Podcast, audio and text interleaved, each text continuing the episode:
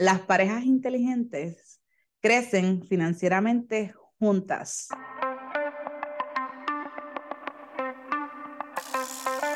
Nos casamos con la ilusión del felices para siempre.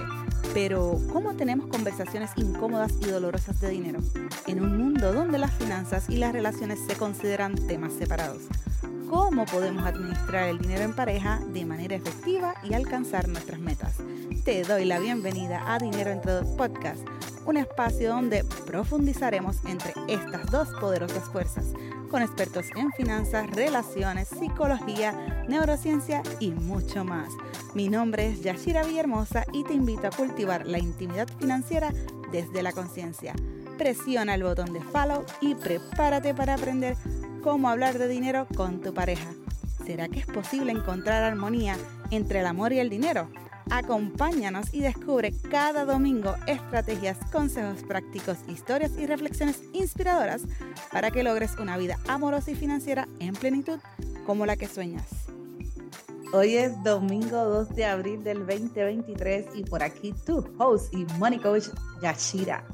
Si es la primera vez que me escuchas, quiero darte la bienvenida oficialmente a la segunda temporada de Dinero entre dos podcast. Y cuéntame, ¿cómo va tu primavera? La mía va bonita. Feliz de estar aquí otro domingo más contigo. El clima está más o menos ahí, haciendo de las pero, pero vamos bien.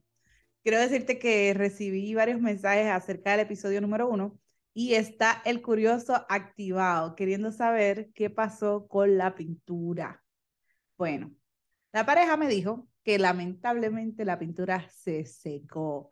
El chiste es que ellos escucharon el episodio y me dicen, chica, tú estás echándole leña al fuego.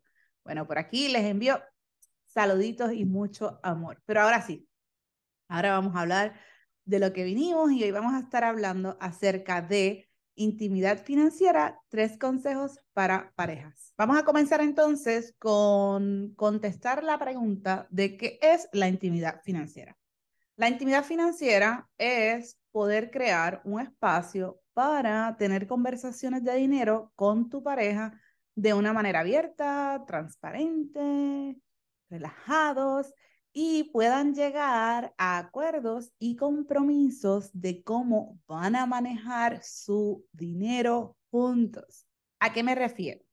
Me refiero a cómo van a ganar su dinero, cómo lo van a administrar y dentro de la administración Estamos hablando del presupuesto, de los gastos, de los ahorros, de las deudas, de cómo van a hacer crecer su dinero, etcétera, etcétera, incluyendo hasta los roles que va a ocupar cada uno.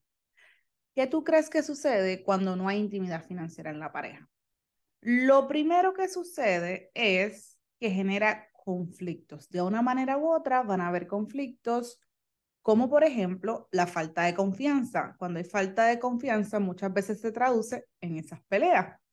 También puede haber infidelidad financiera, que es tema para otro programa, pero básicamente esto es ocultar información financiera a tu pareja. Esto también les va a traer desacuerdos que cuando no se atienden correctamente dañan la relación. Y no podemos dejar por fuera el estrés financiero, que es esa aprensión o esas angustias económicas. Es probable que me digas, Yachira, pero yo hablo con mi pareja de dinero. Entonces yo quiero establecer contigo la diferencia entre comunicación e intimidad financiera. Porque muchas veces me doy cuenta que podemos confundir comunicación financiera con intimidad financiera. Y básicamente quiero hacer una distinción o marcar una diferencia para que puedas identificarla. Cuando hablamos de comunicación financiera en la pareja, nos referimos a la capacidad o la habilidad que tienen las parejas de conversar acerca de dinero de una manera honesta y abierta. Aquí me refiero a que pueden hablar acerca de sus finanzas personales entiéndase los ingresos, los gastos, las deudas, las inversiones, pueden hablar hasta acerca de esos objetivos financieros que tiene cada uno. Por el otro lado, tenemos la intimidad financiera, que aunque también incluye todo lo que vimos o hablamos en comunicación financiera, le vamos a añadir eh, este elemento de cómo manejan su dinero juntos. Esto quiere decir que van a establecer objetivos y tomar decisiones juntos y van a hablar también acerca de esas emociones que le genera el dinero. Son y trabajan en equipo. Tú y tu pareja son como esa junta de directores que toma decisiones para el beneficio del negocio o la empresa. Tu matrimonio es la empresa más importante que vas a construir y hay que cuidarla. La mayoría de las personas, al no tratar el matrimonio como una empresa o no verlo como una empresa, no ponen objetivos, no se presupuestan, no tienen una visión, o sea, no manejan sus finanzas familiares como si fuera una empresa. Y al hacerlo erróneamente, lo que hace es que genere caos en la relación y ahí es donde vemos las frustraciones porque no hay claridad de hacia dónde se quiere llegar. Y lo más fácil es culpar al otro en vez de asumir mi responsabilidad de lo que hago o lo que dejo de hacer.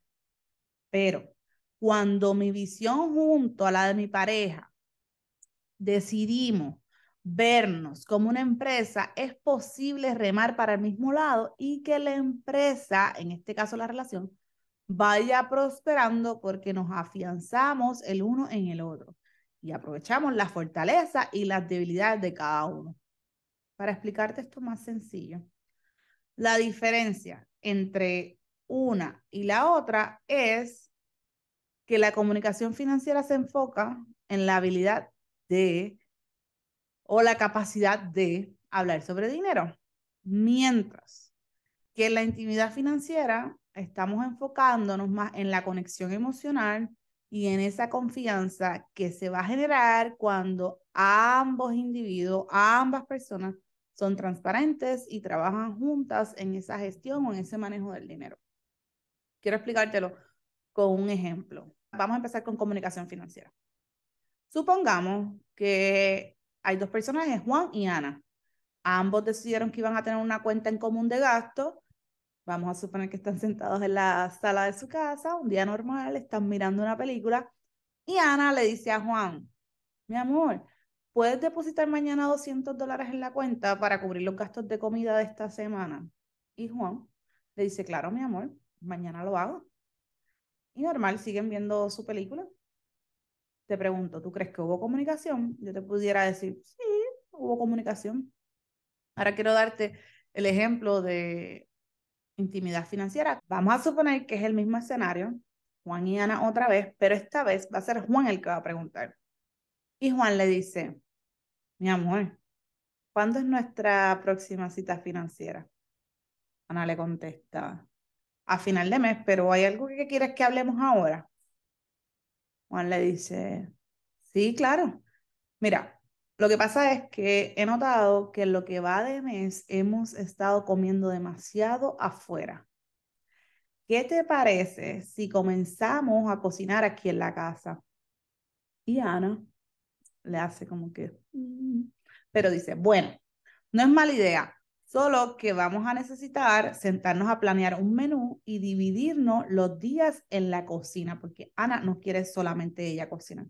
Así que también le dice, otra idea pudiera ser que limitáramos las salidas a los restaurantes a una vez por semana o una vez al mes. Y Juan le dice, bueno, ¿sabes qué? Que con ese dinero que vamos a estar ahorrando en comida, podemos depositarlo en la cuenta de ahorro. Ana dice, oh, buena idea, vamos a hacerlo. Viste estos dos ejemplos. Así es que Juan y Ana están practicando la intimidad financiera y por eso se les hace más fácil conectar y lograr sus objetivos. Porque a medida que tú lo practicas, vas a confiar más el uno en el otro. En este caso, ellos tenían de objetivo el ahorro, pero tú puedes tener de objetivo como pareja la inversión, el saldo de deuda. Ustedes tienen que decir cuáles son sus objetivos.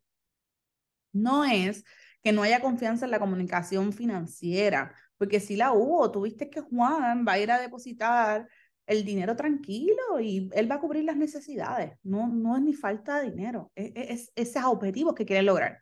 Así que esto es como cuando tú vas a tener sexo con tu pareja, tú puedes hacer como que un quickie y satisfacer la necesidad y no está mal, pero tú también puedes tener una noche o una tarde de fuegos artificiales. ¿Me hago entender? Quiero resumirte este episodio. Quizás tú me preguntas, Yachira, ¿cuál es mejor? Si la intimidad o la comunicación financiera.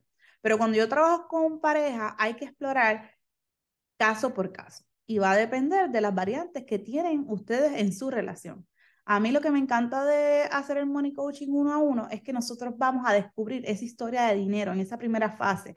Vamos a descubrir la personalidad de, de dinero, los patrones, a desbloquear creencias. Y en la segunda fase vamos a organizar las finanzas para poder avanzar y maximizar el potencial personal y financiero de cada uno. Así que la realidad es que ambas son importantes y necesarias. Ahora bien, yo te voy a regresar la pregunta a ti. ¿Qué quieres tú lograr en tu relación de pareja. Porque, por ejemplo, si en este momento no hablan de dinero, pues un primer paso es comenzar a educarte acerca de cómo crear esa comunicación financiera. Y si ya tú estás aquí escuchando este podcast, quiero felicitarte porque vas por buen camino. Pero si tú eres de los que ya dominas la comunicación financiera y quieres crear como pareja mayor conexión y confianza, entonces vamos a construir esa intimidad financiera. Recuerda que Roma no se hizo en un día. Lo importante es dar el primer paso. Y yo estoy aquí para poder acompañarte a dar esos primeros pasos que muchas veces asustan y más cuando depende de una historia de dinero que a veces ni, ni entendemos ni conocemos. Si tú quieres aprender a crear comunicación financiera, intimidad financiera por tu cuenta, está perfecto. Yo creé una guía. Es una guía buenísima, gratis. Y quiero que vayas a www.yachiravillahermosa.com slash guía. Puedes bajarla gratis en www.yachiravillahermosa.com diagonal guía. Te la dejo en las notas del programa. Y por último, no menos importante, quiero darte tres consejos no solicitados. El primero es establecer un tiempo para hablar de dinero. A esto es lo que le llamamos una cita financiera. Ahí vas a escoger la periodicidad de acuerdo a sus necesidades. O sea, eso quiere decir cada cuánto se van a sentar, semanal, bisemanal, quincenal o mensual. Lo importante de esto es que estén en la misma página y eviten sorpresas financieras y desagradables. Lo segundo que quiero que hagas es que practiques la escucha activa. Cuando tu pareja te esté hablando de dinero, presta atención y haz preguntas para asegurarte de que comprendes, de que entiendes su punto de vista, que entiendes su perspectiva y cuáles son sus necesidades. Lo tercero es que busques ayuda si es necesario. Si para ti es posible mejorar tu comunicación o intimidad financiera, ¿por qué no lo vas a hacer? No tienes que esperar a que sea tarde. Las estadísticas no mienten. Los divorcios por asuntos financieros están entre las primeras causas de divorcio aquí en los Estados Unidos. Un money coach como yo les puede ayudar a comprender sus diferencias financieras y a encontrar soluciones para que puedan hablar de dinero sin miedo y sin vergüenza porque en el proceso lo que se hace es crear un espacio seguro y sin juicio. Créeme que un divorcio sale más caro que invertir en educación y en acompañamiento para tu relación. El dinero no tiene por qué arruinar tu relación. Hablar con tu pareja acerca de sus finanzas no tiene por qué terminar en discusión, ni tampoco tienes que evadir el tema. El dinero puede convertirse en tu mejor aliado para construir proyectos juntos sin perder la individualidad de cada uno y a la vez experimentar conexión y plenitud. No pierdas esta oportunidad de poder lograr eso que tanto quieres con tu pareja. Así que esto es todo por hoy y si este episodio fue de valor para ti, quiero invitarte a que le saques un pantallazo, que hagas una captura de pantalla a tu celular, que subas esa foto a las historias de Instagram y me tagues como arroba dinero entre dos. Quiero darte las gracias una vez más por acompañarme este domingo y recuerda que para transformar tu vida estás a la distancia de una decisión. Bendiciones y bye.